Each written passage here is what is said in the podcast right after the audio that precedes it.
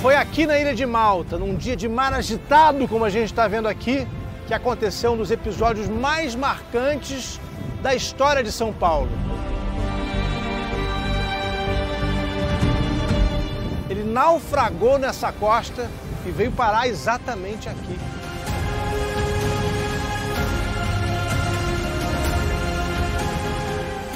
No lugar que hoje é conhecido como a Ilha do Naufrágio de São Paulo.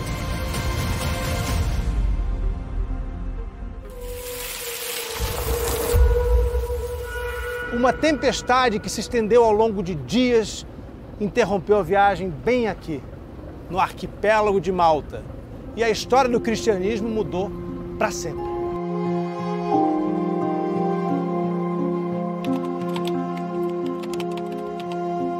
A viagem de Paulo, o naufrágio e o tempo que ele passou aqui em Malta, como são narrados em Atos dos Apóstolos, deixam claro o impacto profundo que o ex-perseguidor de cristãos, que se tornou um dos maiores responsáveis pela propagação do cristianismo, deixou em Malta.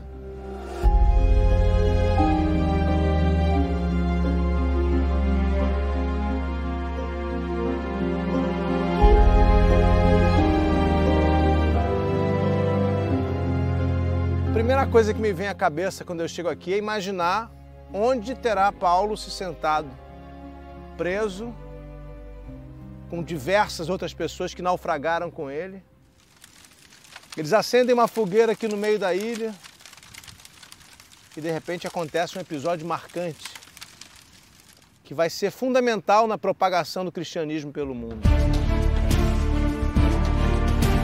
Naquele tempo, esse livro aqui, que hoje nos parece que sempre existiu, ainda não tinha sido escrito. E o episódio de Paulo foi narrado pelo evangelista Lucas em Atos dos Apóstolos.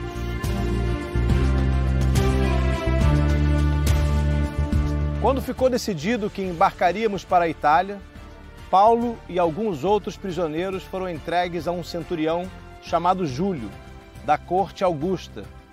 Embarcamos num navio de Adramítio, que ia partir para as costas da Ásia, e começamos a viagem.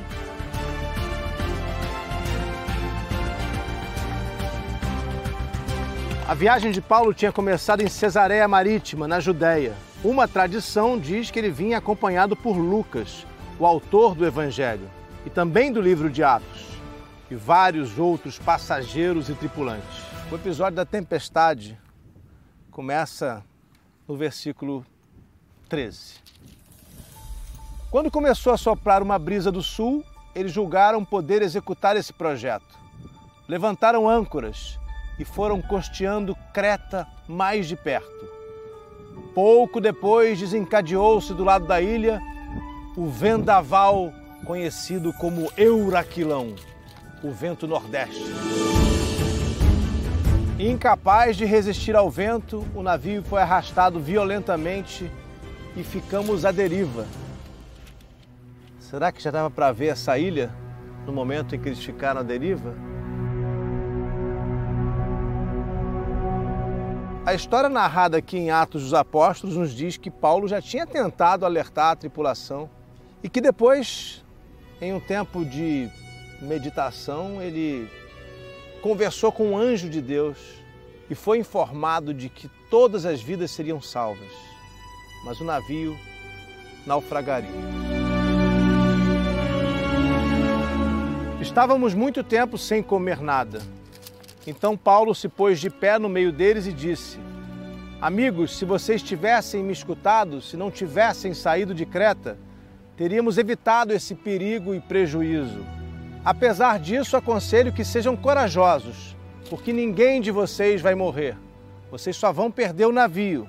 Esta noite me apareceu um anjo daquele Deus ao qual pertenço e a quem sirvo. O anjo me disse: não tenha medo, Paulo. Você deve comparecer diante de César. Deus te concedeu a vida de todos os teus companheiros de viagem. Portanto, coragem, senhores.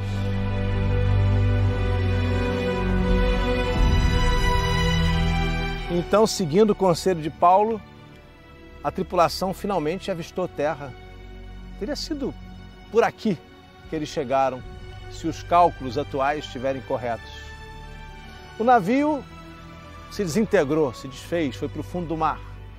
Mas a tripulação, mais de 200 pessoas, chegaram aqui intactas. Paulo estava certo.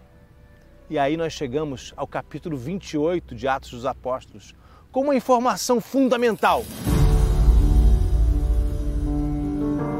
Uma vez que estávamos fora de perigo, descobrimos que a ilha se chamava Malta.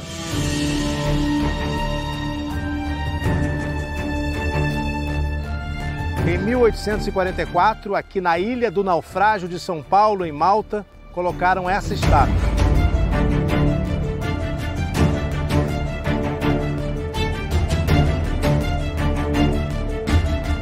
Sentado aqui, eu ainda fico olhando para os lados para ver se não vai aparecer nenhuma víbora aqui. Tem umas coisinhas aqui que eu cheguei a pensar que fossem ovos de cobra, mas não são não, são os caramujos da ilha. Tem muito. Paulo se juntou aqui ao povo maltês, que ele identificou como bárbaros, e a gente não deve entender errado, bárbaros significava que eles não falavam a língua culta, não falavam latim, não falavam grego. E acendeu uma fogueirinha, catou uns gravetinhos pelo chão, acendeu uma fogueirinha. Eu posso imaginar que tenham colocado alguma lenha também, porque do meio da chama do fogo saiu uma cobra. A cobra picou Paulo e todo mundo pensou: bom, está provado, é um assassino, vai morrer mesmo. Paulo não só não morreu, como se desvencilhou da cobra, tirou a cobra para longe e começou a ser visto ali pelo povo como se fosse um deus. Um homem imune. Hoje a gente diria um super homem à prova de picadas de cobra. Esse episódio também foi registrado aqui em Atos dos Apóstolos. Agora, o problema é quando começam a fazer leituras literais do Novo Testamento ou do Antigo Testamento também. Tem uns pastores nos Estados Unidos, uns malucos, que ficam fazendo o que eles chamam de snake handling.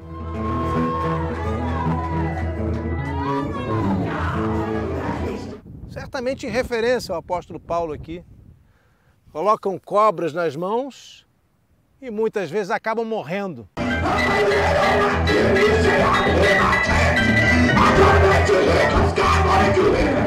Tem uma versão do Evangelho de Marcos, porque a gente sabe que os evangelhos tiveram várias versões, cópias, traduções, alterações, que inclui ali uns versículos que não estão nas versões oficiais que a gente tem hoje, que dizem que depois de sua morte, da crucificação, Jesus teria ensinado aos apóstolos que eles poderiam mexer com cobra, que ninguém ia morrer.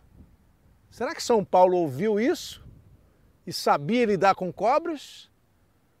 Será que os pastores malucos lá dos Estados Unidos estão falando de Paulo, estão pensando em Jesus?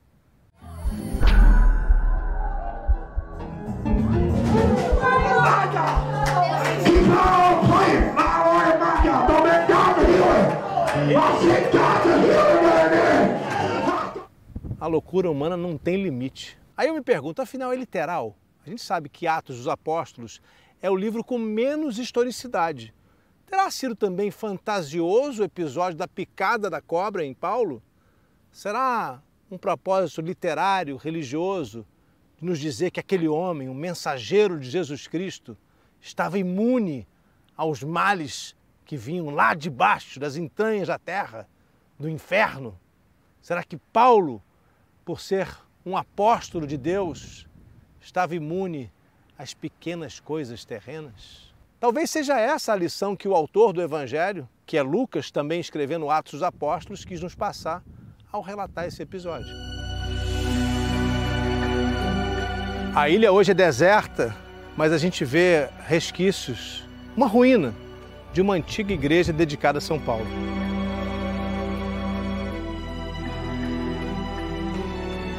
Existe uma igreja aqui em Malta dedicada exclusivamente a esse episódio. Sabe como é o nome dela? Igreja do Naufrágio de Paulo. Vamos até lá?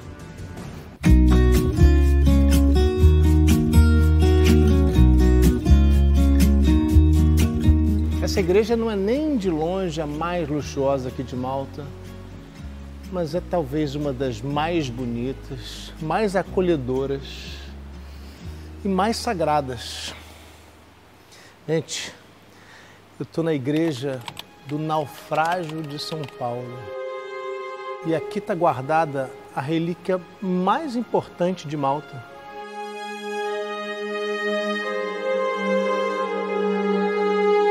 Mas antes de levar você até a relíquia de São Paulo, eu queria que você visse esse altar magnífico. É comum aqui em Malta, numa certa época, começaram a ser feitas esculturas em prata folheadas a ouro para a gente entender a riqueza do cristianismo que chegou até aqui.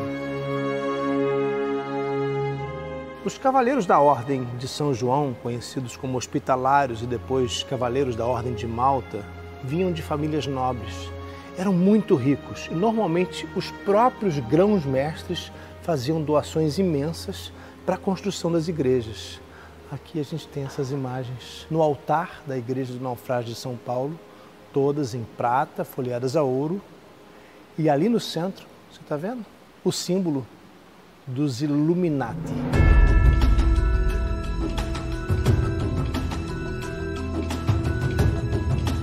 Tem tanta coisa sagrada nessa igreja.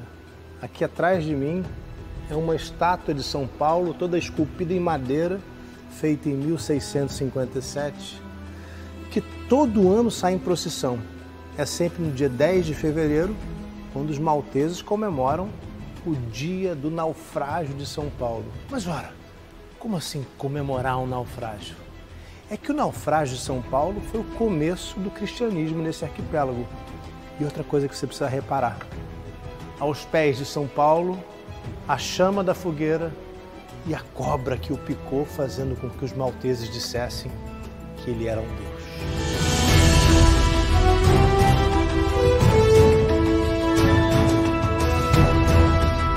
É uma lembrança triste de um momento muito violento que hoje é uma das relíquias mais importantes do cristianismo no mundo.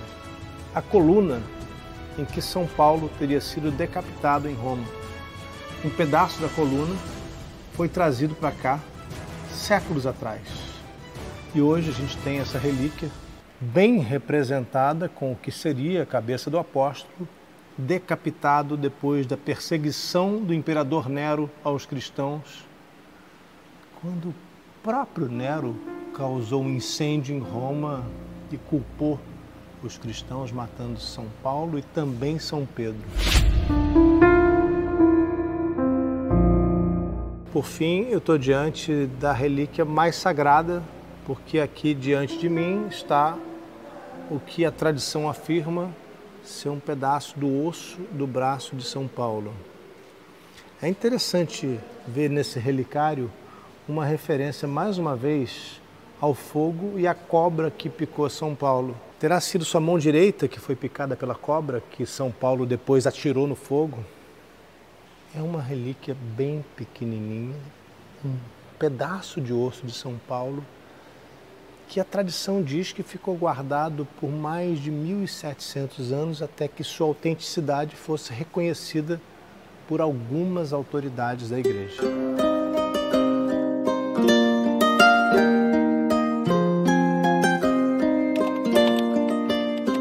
As notícias da sobrevivência milagrosa de Paulo e os poderes de cura atribuídos a ele se espalharam rapidamente, a tal ponto que o chefe da ilha, indicado pelos romanos, o governador Públio o recebeu em sua casa.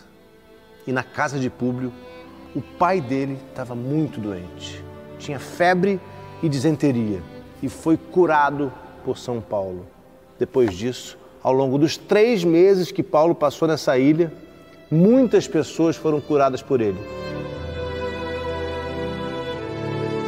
É o que nos conta Atos dos Apóstolos e a tradição da ilha de Malta.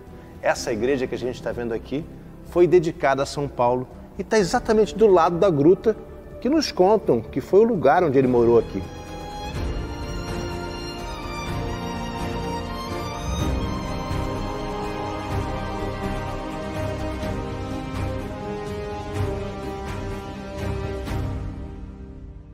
Que não existisse uma igreja instituída aqui em Malta naquela época, ainda que levasse um tempo para que o cristianismo fosse aceito no Império Romano, Públio é considerado hoje o primeiro bispo de Malta. Ele foi também o primeiro santo, canonizado em 1634. E a tradição aqui de Malta diz que a conversão de Públio por São Paulo fez desse lugar a primeira nação cristã do Ocidente. Então, para entender essa história melhor, a gente vai lá para a igreja de São Públio. Olha, lá para a igreja de São Públio quer dizer aqui, para a porta do lado. Duas igrejas construídas uma do lado da outra. Eles têm que ter sido muito próximos, né? Aqui, bem na entrada da igreja de São Públio, a gente já desce para a gruta, onde a tradição nos conta que São Paulo ficou. É emocionante estar num lugar tão histórico, tão exclusivo poder entrar aqui e voltar no tempo.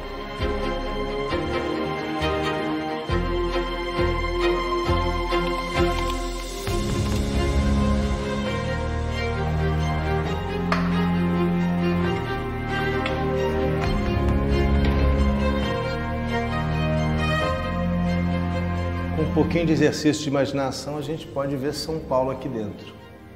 Os momentos que se seguiram ao naufrágio, ele e os companheiros de navio precisavam encontrar refúgio. Não se esqueça de que Paulo não estava aqui a turismo. Ele era um prisioneiro a caminho de Roma, para ser julgado pelo imperador. Ele começou imediatamente, como um apóstolo de Cristo, um grande apóstolo, a estabelecer uma comunidade. Então não se esqueça de que essa gruta fica na parte externa da cidade romana de Medina. Devemos pensar que ele estava escondido aqui não, ele não estava se escondendo, ele estava preso. Aqui, sim, e acreditamos que ficou aqui em prisão domiciliar por três meses, não escondido. É o lugar mais antigo de adoração aqui em Malta. A tradição diz que foi aqui que São Paulo começou sua pregação. E tem também uma tradição que diz que foi nesse exato lugar e não logo na chegada que São Paulo foi picado pela cobra.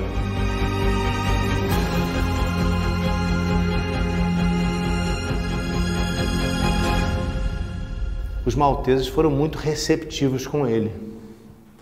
De qualquer forma, o cristianismo era muito perseguido naquela época. E essa era uma região comandada pelo Império Romano, exatamente como acontecia em Jerusalém.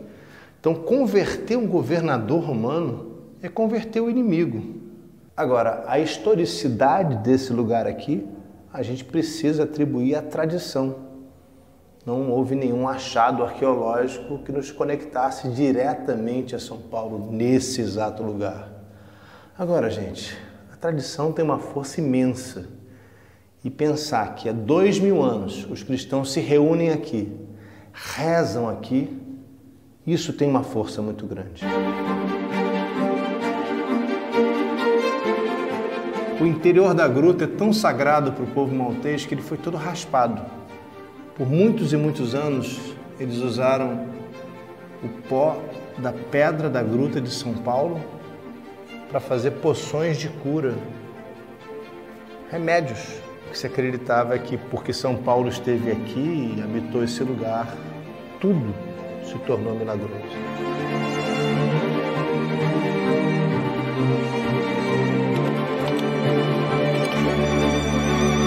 Aqui nas chamadas catacumbas de Paulo, a gente encontra as maiores e mais antigas evidências arqueológicas do cristianismo em Malta. Na verdade, esse imenso conjunto de catacumbas só está associado a São Paulo porque existe uma tradição aqui em Malta que diz que antigamente as catacumbas eram conectadas à gruta de São Paulo, onde a gente teve agora há pouco. Agora, recentemente, pesquisadores concluíram que esse lugar era, na verdade, um grande cemitério. Foram encontradas aqui ossadas desde três, quatro séculos antes de Cristo, tanto de pagãos como de judeus e depois, claro, cristãos. Esse cemitério funcionou pelo menos até o século 7 depois de Cristo. E mais tarde foi ser reutilizado lá no século 13, no momento de recristianização da ilha de Malta.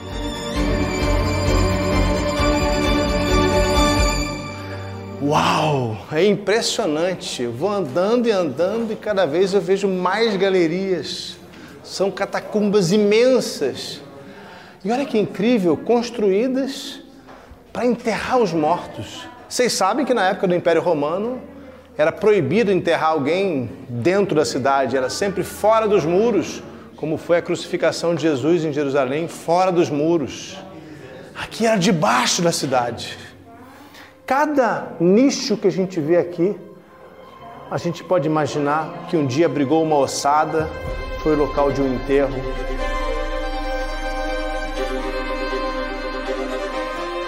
A rápida, mas impactante estadia de Paulo em Malta deixou um legado duradouro, que continua a ser celebrado hoje por aqui. O relato encontrado em Atos dos Apóstolos contribuiu definitivamente para a difusão do cristianismo que acabou se tornando a religião dominante em Malta. E basta a gente dar um passeio aqui pela Catedral de São Paulo em Medina para entender a extensão da influência da passagem do apóstolo por aqui. De acordo com uma tradição maltesa, a Catedral de São Paulo foi construída no exato lugar onde ficava o palácio do governador romano Públio, aquele cujo pai foi curado pelo apóstolo Paulo. Aliás, se realmente foi aqui, a cura também aconteceu nesse mesmo lugar. Hoje, a catedral que a gente está vendo já é uma reforma mais recente, do século XVII, feita por um importante arquiteto maltês, depois que um terremoto destruiu praticamente tudo. Admirando essas pinturas maravilhosas aqui da Catedral de São Paulo, sou levado a refletir também sobre o impacto do naufrágio Quantas lições aquele momento é capaz de nos ensinar? A capacidade do maior propagador do cristianismo em toda a história de inspirar esperança e fé nos outros é um bom exemplo. Enquanto a gente vai viajando por Malta, contando a história de São Paulo aqui, a gente tem visto inúmeras obras de arte espetaculares, mas nenhuma me chamou tanto a atenção quanto esse políptico que vocês estão vendo aqui atrás. O título da obra de Luiz Boraça, que viveu entre os séculos 14 e 15, é São Paulo e conta detalhes importantes da passagem do apóstolo aqui pela ilha de Malta. Um deles é justamente o momento em que Paulo é picado por uma cobra e atira nas chamas.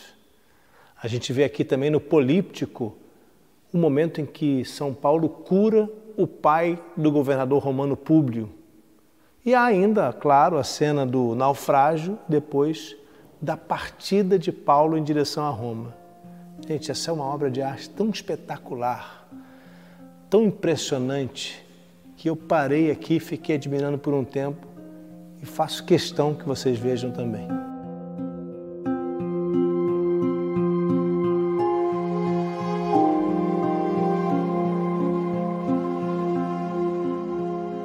Gente, já se passaram quase dois mil anos desse episódio e Malta continua relembrando o dia em que São Paulo naufragou aqui, com eventos religiosos, feriados. É uma forma de comemorar, relembrar aquilo de tão importante que aconteceu e que para eles foi o começo do cristianismo, numa ilha que tem quase 100% da população cristã. Mas é também uma forma de lembrar a importância de se ter esperança aquilo que Paulo chamou de coragem nas circunstâncias mais desafiadoras da vida.